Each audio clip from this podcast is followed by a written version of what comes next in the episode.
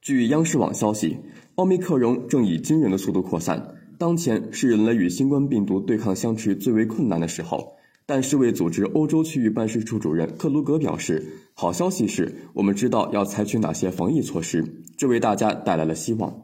他说明年我们的生活会越来越正常。感谢收听羊城晚报广东头条我是主播施杰。